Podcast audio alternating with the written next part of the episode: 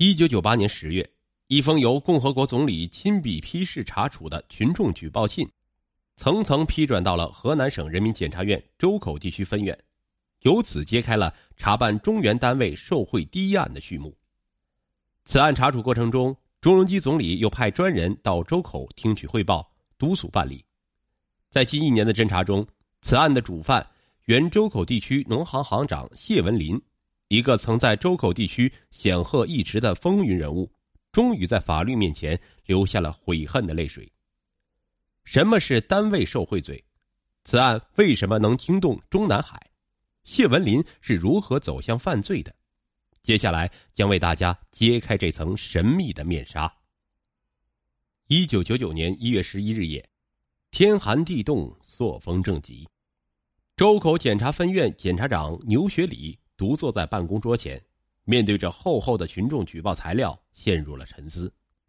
这不是一封普通的举报材料，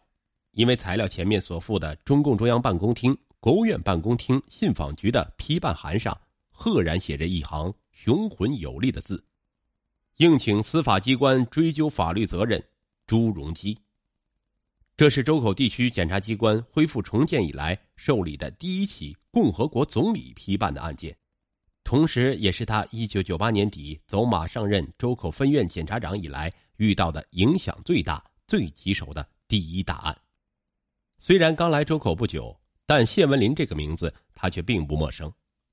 祖籍河南省淮阳县的谢文林今年五十六岁，在周口这个千万人口的农业大区也算是个知名人物。身为周口地区农业银行行长的他，手握地区农行贷款承兑业务的审批大权。因而成为众多企业老板、经理眼中的财神爷。然而，外界群众并不知道，他冠冕堂皇的背后还隐藏着诸多的腐败和罪行。一九九八年十月，接到总理亲笔批示的举报材料后，周口检察分院迅速行动，成立了专案组。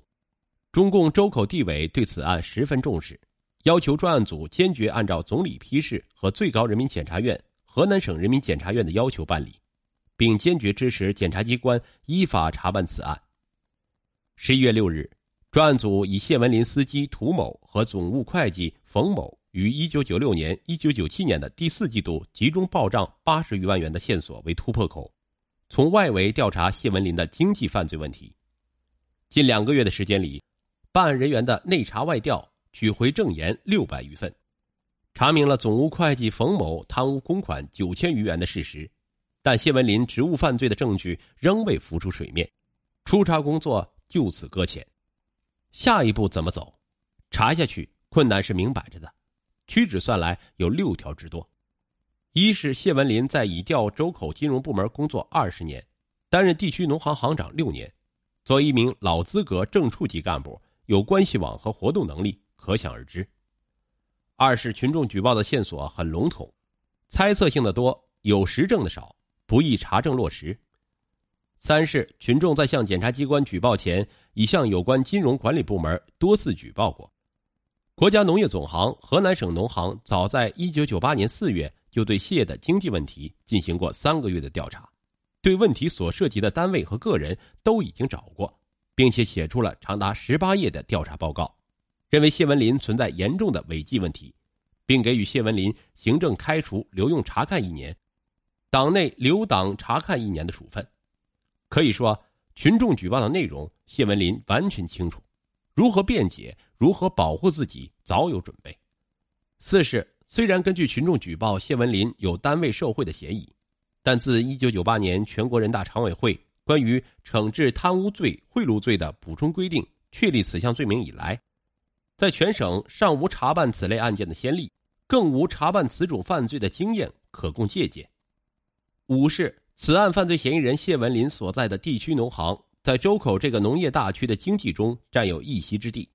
农行的稳定与否，对农行的业务开展乃至周口地区经济的发展都有一定的影响。六是此案涉及人员多、单位多、点多面广、案情复杂，内查外调任务非常繁重，需要大量的人力、物力、财力，办案经费不足将是制约侦查工作顺利开展的突出问题。困难虽多，但一想到总理的关注、群众的期望、地委的重托和上级检察院的支持，牛学礼暗下决心，不论多难，也要把案件拿下来，向周口人民交一份满意的答卷。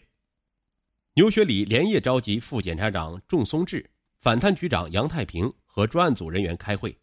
决定以谢文林违法收取对承手续费的单位受贿问题为主攻方向，强行突破。一九九三年三月三日。周口检察分院决定以涉嫌单位受贿罪对谢文林、王惠民（原周口地区农行副行长）另案处理，杨水林（原周口地区农行信贷科科长）刑事拘留。看守所内，面对审讯的检察官，谢文林翘着二郎腿，头傲慢的向上一扬，质问道：“我犯了什么罪？你们这样搞是要负法律责任的。”检察官不急不躁，拿出了刑法条文，逐字逐句的念道。我国刑法第三百八十七条规定，国家机关、国有公司、企业、事业单位、人民团体索取非法收受他人财物，为他人谋取利益，情节严重的，对单位判处罚金，并对其直接负责的主管人员和其他直接负责人员处五年以下有期徒刑或者拘役。前款所列单位在经济往来中，在账外暗中收受各种名义的回扣、手续费的。以受贿论，依照前款的规定处罚。谢文林，你听清楚了吗？谢文林愣住了，好一会儿才回过神来说道：“收取对成手续费是国家允许的，合理合法，怎么能算受贿呢？”检察官出示了谢文林亲自签发的周口地区农行一九九三第五十七号文件，关于转发中国人民银行关于颁发商业汇票办法的通知，其中明确规定。县级银行在办理银行承兑汇票时，可以收取千分之零点五的承兑汇票手续费，而作为地区级的审批银行是不能收取手续费的。谢文林仔细看了看发文签上自己潇洒飘逸的签名，突然捶胸顿足，嚎啕大哭道：“哎，我是好心办错事儿啊！本想着为单位职工谋点福利，没想到今天落到这个地步，我亏呀！”谢文林真的亏吗？翻开厚厚的侦查卷宗，谢文林等人的犯罪问题昭然若揭。一九九六年四月，谢文林在明知地区农行无权收取承兑汇票手续费的情况下，以给职工搞福利为由，未经行党组会和行长办公室研究，在已向企业收取千分之零点五手续费的情况下，安排信贷科长杨水林按千分之一的比例。重新收取承兑手续费，设小金库账外管理。一九九六年十一月，王惠民主管地区农行工商信贷工作后，不但不采取措施纠正，反而积极支持信贷科收取手续费，共计五百五十三万余元。这笔钱经谢文林、王惠民、杨水林安排，以给职工搞福利、购服装、买苹果、吃招待等名义支出一百六十六万余元。正是为了贪图这区区五百五十三万余元的小利，使地区农行不得不为企业垫付巨额的到期承兑资金，造成了十几亿元的不良资金，有些已经转为呆滞死滞贷款，使周口地区农行系统背上了沉重的亏损包袱，给经营造成了严重的困难，同时也严重破坏了国家金融管理秩序，扰乱了周口的金融市场。农行的困难局面。使部分农行工作人员产生了悲观思想、畏难情绪、精神萎靡、怨气冲天，缺乏战胜困难的信心。更为严重的是，毁掉了一批农行的业务骨干。